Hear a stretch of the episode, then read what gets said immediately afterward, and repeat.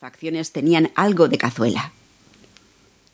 Me parece que está tomándonos el pelo, decía mi hermana con una sonrisa maliciosa. Mi madre me cogía la mano. No se puede bromear sobre una cosa así, me decía en voz baja. Yo me lo repensaba y cerraba los ojos para volver a abrirlos ya recuperada del todo. Durante aquellas representaciones recibí más de una bofetada. Pero ¿qué se le va a hacer? Son gajes del oficio. Una tarde lo probé en casa de la abuela Rosa. Tenía que quedarme a dormir, y la abuela no me permitía ver un rato la tele antes de irme a la cama. Yo me enfadé y pensé Prepárate. Ahora te montaré un numerito. Me puse a gritar y en una de las inspiraciones hice como que me quedaba sin aliento y me tiré al suelo. Con los ojos cerrados sin mover ni una pestaña, me extrañó no sentir ni un llanto ni un grito. Solo el ruido de los zapatos de la abuela, que se alejaba y que después volvía, sin decir ni una palabra. Y a continuación, el chaparrón de un líquido que me caía sobre la cara. Una botella de Fanta de limón entera. La abuela, mientras me duchaba, yo toda pegajosa, dijo que la Fanta era la primera cosa que había encontrado a mano para intentar reanimarme. Pensé que peor hubiera sido una botella de aceite o el porrón de moscatel.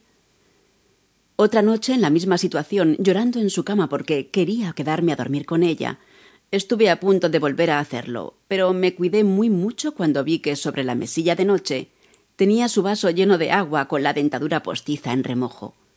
Seguro que me lo había tirado a la cara, con dientes y todo. Otra experiencia siniestra con este asunto ocurrió cuando simulé que me quedaba sin aliento en casa de la abuela de Asun. La mujer se puso tan nerviosa que llamó a los bomberos antes de acercarse a mirar qué me pasaba. Está muerta. está muerta. gritaba como una loca por teléfono. Vino una dotación de cuatro bomberos uniformados, un par de policías e incluso un médico forense, por si acaso aquel está muerta se refería a un asesinato, de tan histérica que se había mostrado la mujer. El libro del Airbus A380 me dejó tan impresionada que, como digo, casi perdí el aliento. Soy una aficionada a los aviones. Mi padre siempre dice que eso no puede ser bueno de ninguna de las maneras, y que esas manías obsesivas no hacen ningún bien. Dice que a los doce años tendría que estar pendiente de algún cantante o de algún programa de la tele, pero no de los aviones y de la aeronáutica. Que ya está bien que te gusten, nena, me dice, pero otra cosa diferente es esa afición exagerada y ese perder el oremus por los aviones y los aeropuertos. Eso ya no es normal en una niña de doce años, te lo digo yo. Es una pasión, argumentaba yo. ¿No te parece bien que la gente tenga pasiones?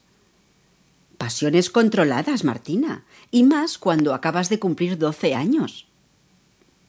Mi pasión empezó de muy pequeña a menudo intento averiguar cuándo empezó mi pasión aeronáutica, como la llama mi padre. Recuerdo haber visto una peli en la tele un sábado por la tarde. Aeropuerto 77 se llamaba. Me impresionó. Todo el mundo estaba concentrado en aquel aparato que volaba y que sufría un accidente y se hundía en las aguas del océano. Del reducido espacio de aquel avión convivían los seres más valientes con los más detestables las mejores y las peores personas, los más tiernos y los más malvados. Para mí, en el momento en que vi la película y a la edad que tenía, aquello fue revelador y me marcó para siempre. Lo mismo le pasó a Alex con Tiburón de Spielberg. Desde que la vio, cuando tenía ocho años, siempre que se sumerge en el mar piensa que de las profundidades le saldrá un tiburón hambriento que le morderá las piernas y lo dejará partido por la mitad. Y es que el cine tiene mucho poder. Mi madre siempre lo dice y tiene razón. Después de Aeropuerto 77, quise ver otras pelis sobre desastres de aviones. Con la ayuda de Tom y Jerry, unos compañeros de clase, descubrí en Internet que hay muchas más de las que creía, y que incluso hubo una época en la que las pelis de desastres de aviones estaban de moda y se hacían como churros. Empecé a fijarme en las máquinas, la elegancia de la silueta, las alas delgadas que parecen alas de ángel o de gaviota. El avión podía ser un pájaro, pero un pájaro moderno.